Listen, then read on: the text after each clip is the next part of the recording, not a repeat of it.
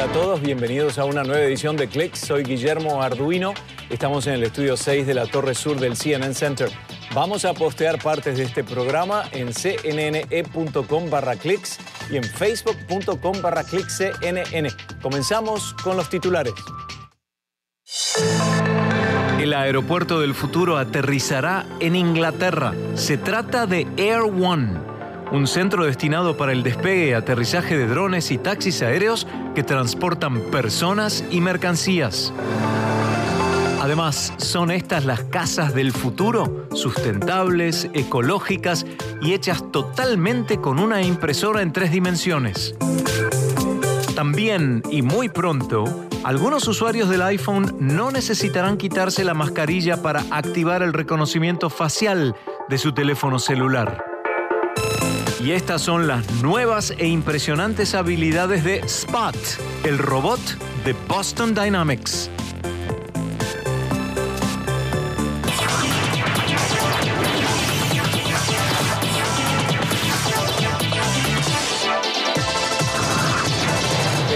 Estamos hablando de un nuevo concepto en transporte aéreo. Se trata del primer aeropuerto del mundo que dará paso a la próxima generación de vehículos voladores eléctricos y autónomos. Ahí está la clave. El proyecto será desarrollado en la ciudad de Coventry, en Inglaterra.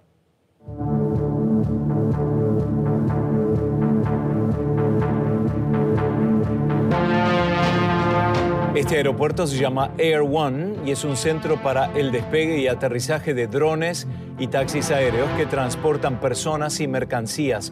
Urban Airport se ha asociado con el gigante automovilístico Hyundai o Hyundai para desarrollar la infraestructura necesaria. Se espera que a partir de noviembre los visitantes de Coventry puedan ver las operaciones de un aeropuerto de estas características con drones que transporten pasajeros y vehículos de despegue y aterrizaje vertical en la pista.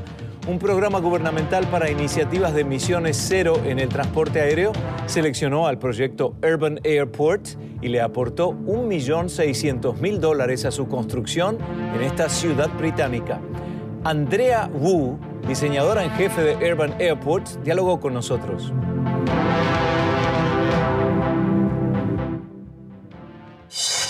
Urban Airport Air One es un concepto futurista. Estamos hablando de unos cuantos años hasta que lo podamos concretar, ¿no es cierto, Andrea?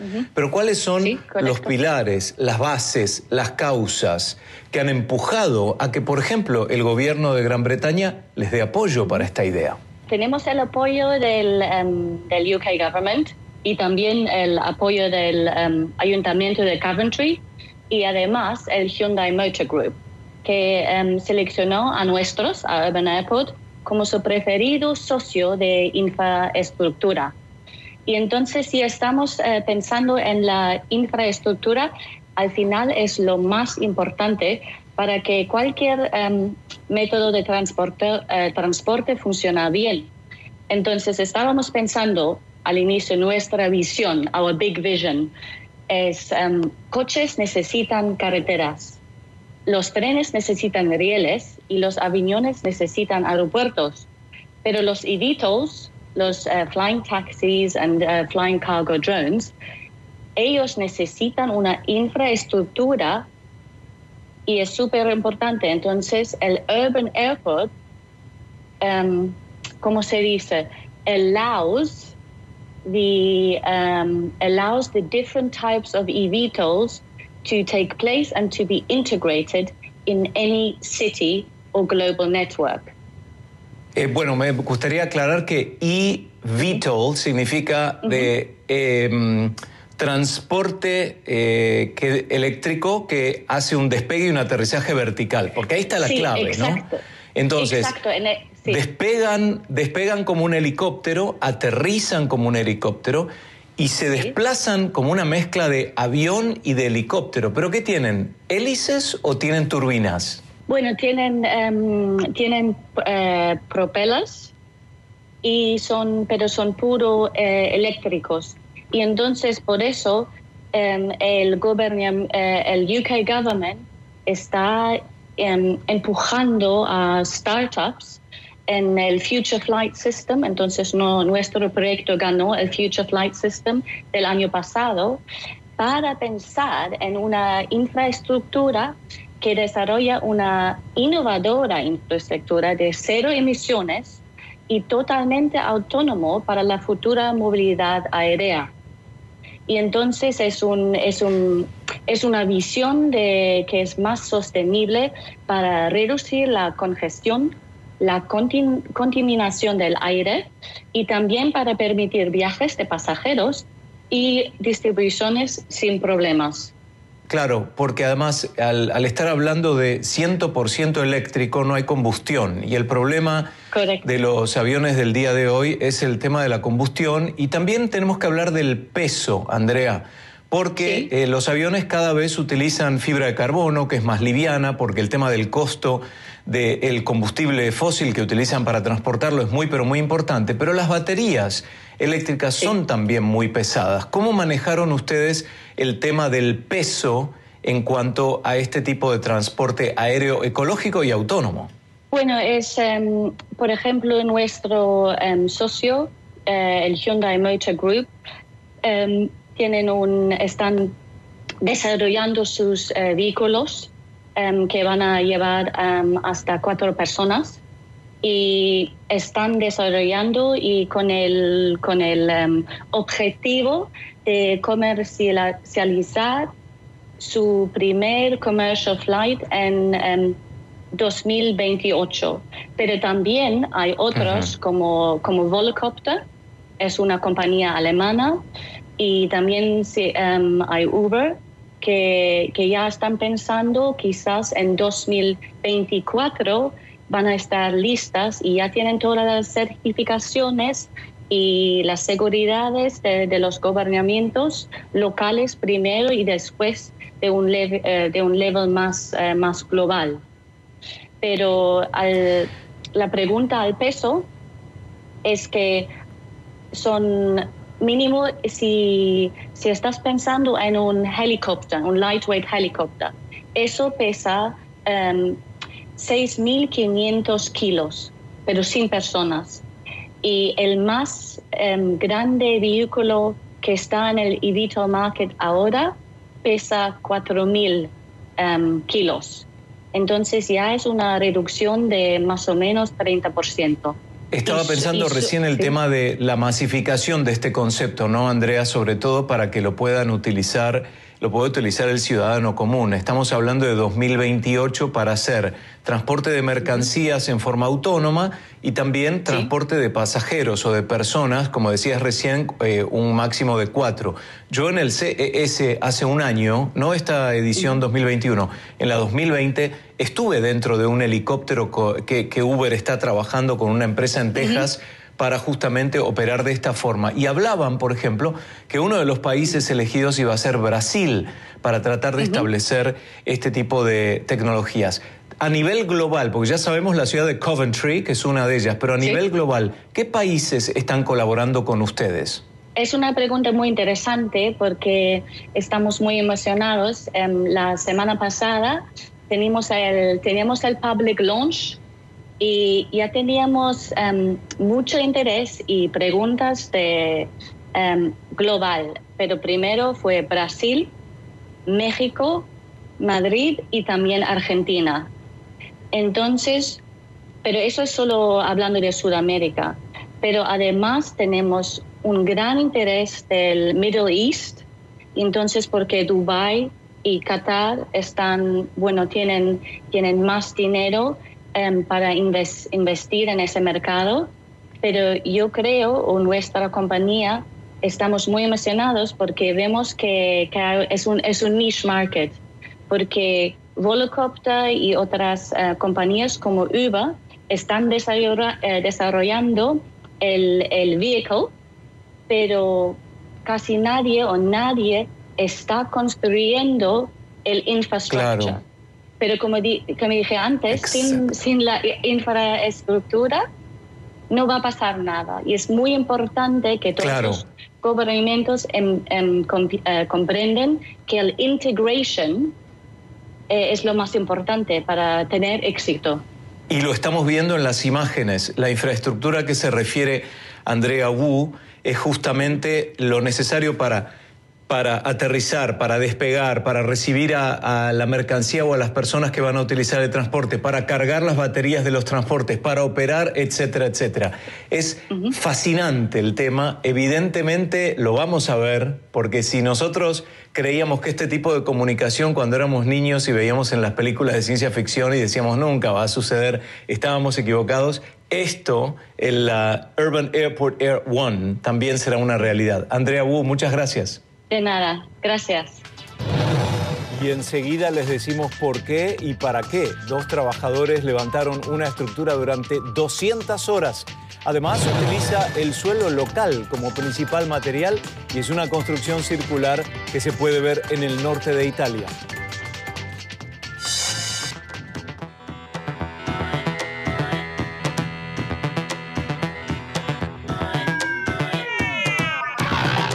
Les presentamos a Spot, un robot perro de Boston Dynamics con funciones y habilidades que ayudan al trabajo de los seres humanos en espacios reducidos y ámbitos hostiles, pero esas apenas son algunas de las características de este robot asistente.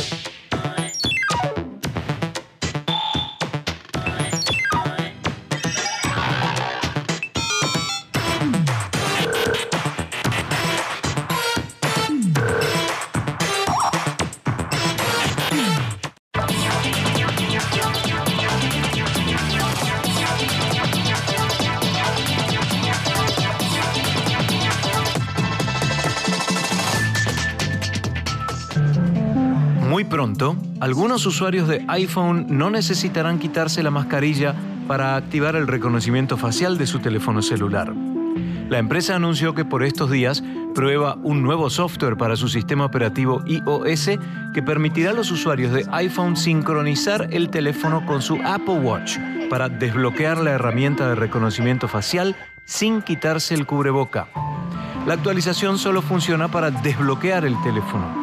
Por razones de seguridad, este nuevo software no se utilizará para transacciones en Apple Pay, App Store o iTunes.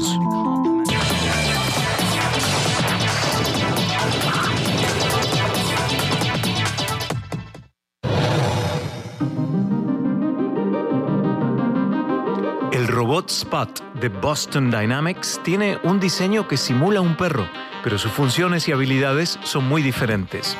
Con su nuevo brazo, el robot puede mover cargas de 5 kilos y realizar distintas acciones de trabajo físico, como abrir y cerrar válvulas. Además, una nueva cámara permite al operador dirigir a detalle las acciones de Spot, con toda la seguridad del trabajo remoto.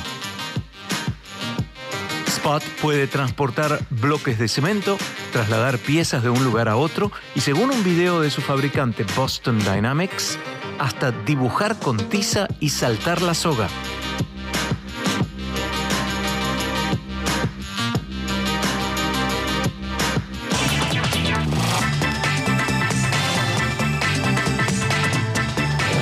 Una empresa italiana completó la fase de impresión de la primera casa elaborada totalmente con tecnología de impresora en tres dimensiones el resultado se obtuvo con materiales reciclables, lo que convierte a la vivienda en un proyecto sustentable y ecológico.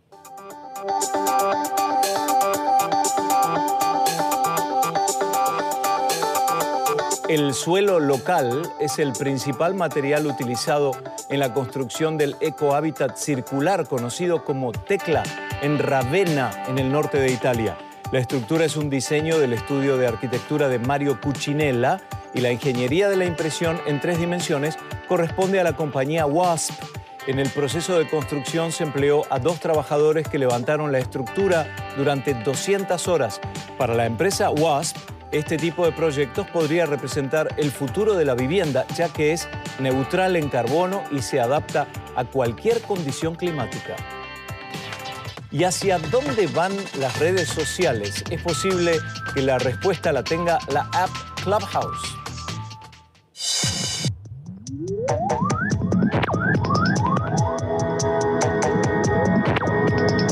Una aplicación que aloja audios exclusivamente y a la que solo se puede acceder por invitación.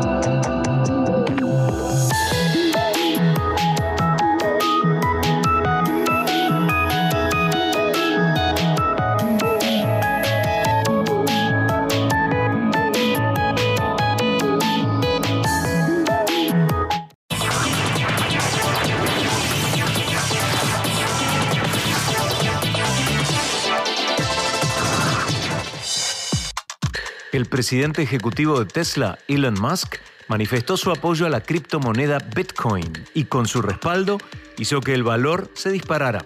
En una entrevista realizada el domingo en la app Clubhouse, Musk dijo que él tendría que haber comprado la moneda hace ocho años.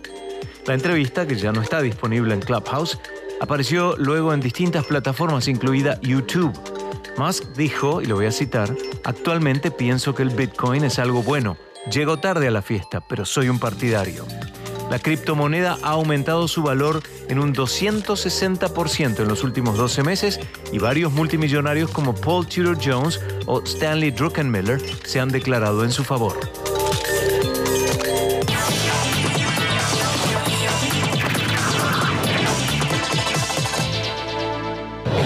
De cambio y mientras la digitalización se extiende en distintas áreas de la vida, nos preguntamos hacia dónde van las redes sociales es posible que la respuesta la tenga la app Clubhouse.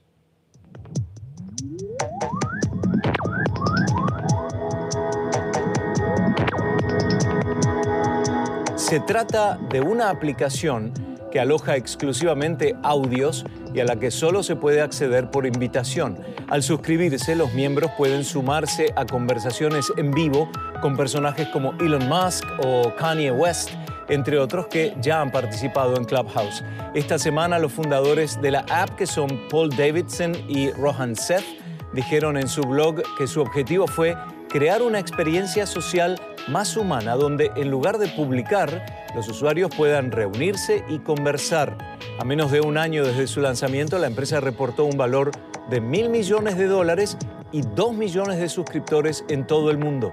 La atención que despierta Clubhouse podría estar detrás de Spaces, la nueva opción de Twitter que ofrece a sus usuarios la posibilidad de discutir un asunto a través de conversaciones con audio en vivo.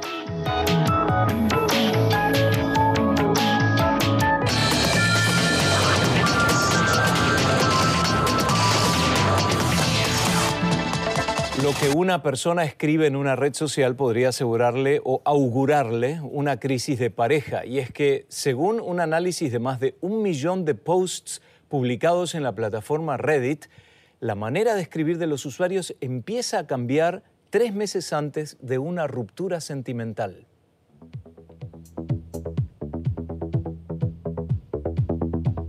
Es un estudio publicado este lunes en la revista Proceedings of the National Academy of Sciences que analiza los posts de más de 6.800 usuarios durante el año en el que terminan con sus parejas. Los resultados indican que en el momento de la crisis se usan más los pronombres personales y las autorreferencias. También se produce un significativo aumento en la escritura informal y las narrativas personales. Según Sarah Serraj, la estudiante de doctorado de la Universidad de Texas que dirigió este estudio, es importante destacar que los efectos de una ruptura se trasladan a otras áreas de la vida, aunque no hablen directamente sobre ella. veremos cómo continúan esos estudios. Bueno, llegamos al final, se nos acabó el tiempo por hoy, pero estamos en facebook.com barra cnn también en cnne.com barra. Yo soy Guillermo Arduino, nos vemos en la próxima edición. Hasta entonces.